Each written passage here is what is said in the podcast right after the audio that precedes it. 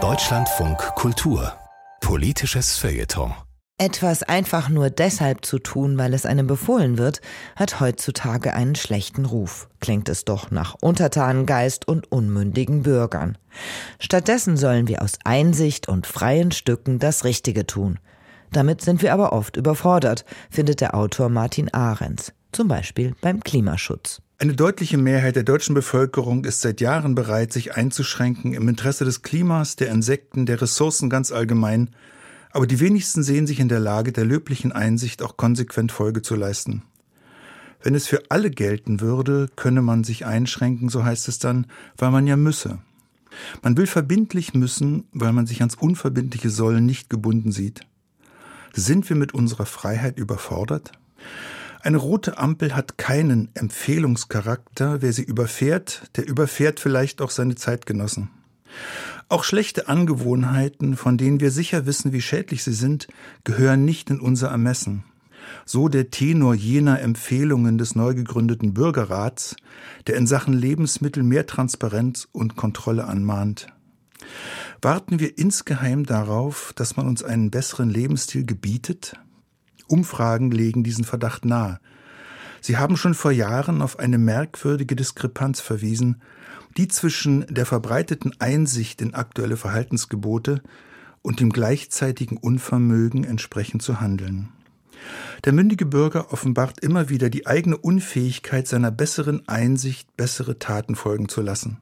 Eine Hilf- und Ratlosigkeit tut sich kund, die, zuzugeben, Mut erfordert, denn sie scheint auf den ersten Blick weder unserem Freiheitsbegriff noch einem aufgeklärten Menschenbild zu entsprechen. Aber es ist wohl tatsächlich so, Verbote können befreiend wirken und Freiheit kann zur Fessel werden, wenn man sich täglich sehenden Auges falsch entscheidet. Verbote haben ein schlechtes Image. Sie schmecken nach Freiheitsberaubung, nach den Perioden unserer Geschichte, in denen sie Ausdruck staatlicher Willkür waren. Heute scheinen sie zu fehlen. Die Politik tut sich schwer mit den Rahmenbedingungen für einen besseren Lebensstil – doch immerhin, schrittweise wird in Politik übersetzt, was eine aufgeklärte Mehrheit für notwendig hält. Wir haben es geschafft, uns per Stimmzettel das Notwendige aufzuerlegen, statt auf vollmundige Wahlversprechen hereinzufallen. Ein Sieg der Demokratie. Wir haben eine Regierung gewählt, die uns auferlegt, was vielleicht anstrengend, ungewohnt, schmerzhaft ist, aber doch allemal der Versuch, einen gangbaren Weg in die Zukunft zu finden. Reden Politiker dem Wahlvolk nach dem Munde, gehen sie damit nicht nur unter ihr, sondern auch unter das Niveau von uns Wählern.